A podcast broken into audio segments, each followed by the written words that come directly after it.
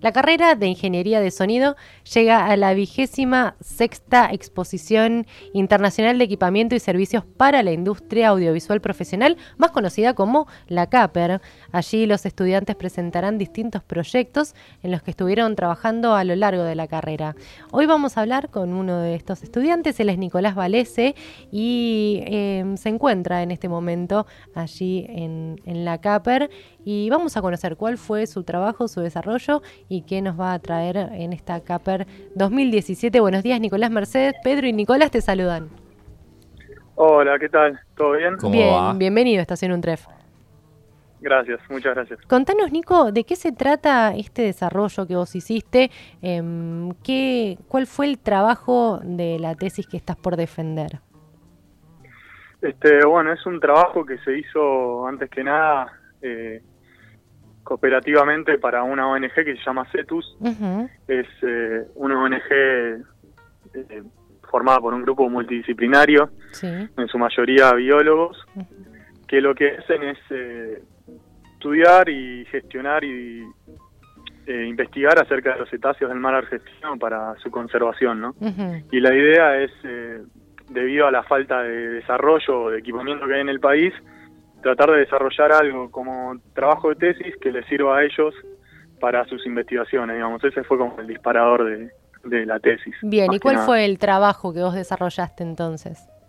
El trabajo es un hidrófono, que es un micrófono subacuático, este, diseñado particularmente para grabar lo que son clics, que son señales impulsivas de colocalización que usan los, los delfines eh, para poder o sea, alimentarse eh, y obtener diferentes parámetros del medio ambiente que les permitan subsistir, digamos. A ver, ¿cómo es esto? ¿Señales eco? ¿Cómo? ¿Cómo es esto de las señales?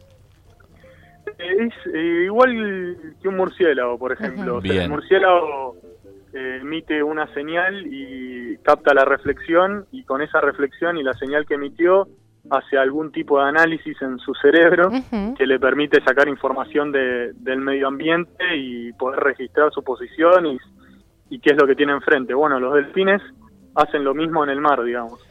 ¿Y eh, emiten señales y reciben reflexiones que les permiten ubicarse, alimentarse, detectar peces y muchas cosas más que se están investigando también.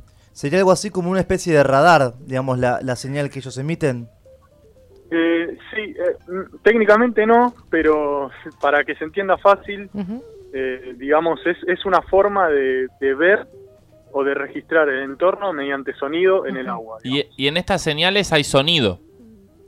Claro. Bien. En esas, esas señales son de sonido, son señales acústicas, digamos. Bien. Imperceptibles para eh, el oído humano, es decir, es en particular, es, esas señales, son las de colocalización, son imperceptibles para el oído humano, Bien. pero estos animales, la particularidad que tienen es que trabajan en un, en un rango de señales de audio muy amplio, con lo cual también emiten señales acústicas que se pueden escuchar. Y me genera mucha curiosidad esto del hidrófono. ¿Cómo puede funcionar un micrófono abajo del agua? ¿Cuál es la característica particular que lo distingue de un micrófono como por ejemplo el que estamos usando nosotros ahora? La particularidad es que es está separado, digamos, del entorno, o digamos, el desafío es separarlo del entorno abrasivo como es el agua salada del mar y, mantener un funcionamiento adecuado, ¿no? Ahí está como el desafío de, del diseño. Bien. Eh, y para eso está aislado en un aceite mineral que es dieléctrico, es decir, que no es conductor y que tiene una densidad muy similar a la del agua, con lo cual el dispositivo transductor, que es lo que se encarga de eh, transmitir o eh, transducir, digamos, la señal acústica a una señal eléctrica, no está en contacto con el agua. Claro. Pero está en un entorno que es muy similar, por lo cual la señal eh, no, no se pierde o no se... Claro no se ve afectada. Y este tipo, la particularidad que tiene este micrófono, por lo que estuve averiguando, es que es de un material que se llama piezoeléctrico. Es decir, es el material que se usa, por ejemplo, en las guitarras eh, acústicas que captan las vibraciones. Claro, exactamente. Sí, son cristales que tienen la particularidad de eh, entregar una tensión proporcional a la deformación elástica del mismo, el cristal se comprime o se expande y al comprimirse y expandirse, por sus propiedades libera una tensión.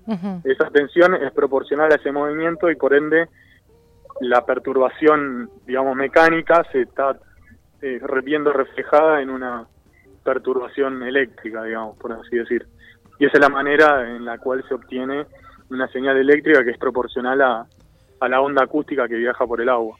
Claro, es decir, que esas vibraciones que capta de, digamos, el impulso que envían los, los delfines, em, este micrófono capta esas vibraciones y luego las transforma en una señal de, audio. Claro, exactamente. Esa señal de audio luego se graba, eh, se almacena en una computadora, por ejemplo, y después lo que hacen en la fundación es eh, con toda esa información que está almacenada, es procesarla y estudiarla y buscar diferentes parámetros. Por ejemplo, eh, un, trabajo que, se hizo también como tesis en la facultad es eh, desarrollar un algoritmo para distinguir este, dos señales de dos especies que conviven en una misma área y cuyas señales son muy parecidas, con lo cual es, con lo cual los audios son muy difíciles de, de distinguir. Claro. Entonces se desarrolló un algoritmo para poder diferenciar esos sonidos y decir, bueno, toda esta cantidad de sonidos que se escuchan acá pertenecen a esta especie y todos estos pertenecen a la otra. Entonces, de esa forma poder distinguir la abundancia de una especie o de otra. Por ejemplo, ese es uno de los usos que se le da a estas señales que se graban con el hidrófono, digamos con Nicolás Valese, estudiante de Ingeniería de Sonido, que va a presentar en la vigésimo sexta edición de la CAPER un hidrófono que él desarrolló en conjunto con la Fundación CETUS. Y contanos, Nico, con, ¿cómo vamos a poder ver este micrófono una vez que vayamos a la CAPER? Eh, el hidrófono está bueno en el stand del UNTREF, que es el D39, en el pabellón 4 eh, y está expuesto junto a otros trabajos también muy interesantes de la universidad, como son un amplificador de guitarra, eh, amplificadores de micrófono y bueno, micrófonos de cinta y muchos otros trabajos muy interesantes que se desarrollaron en la universidad.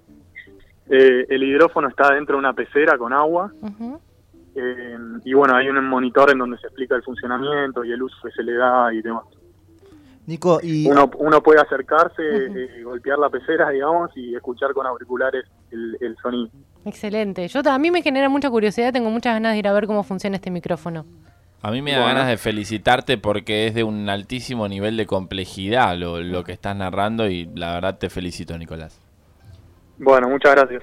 Nico, y además eh, em, van a estar haciendo mediciones acústicas en toda la exposición. ¿Cómo es eso?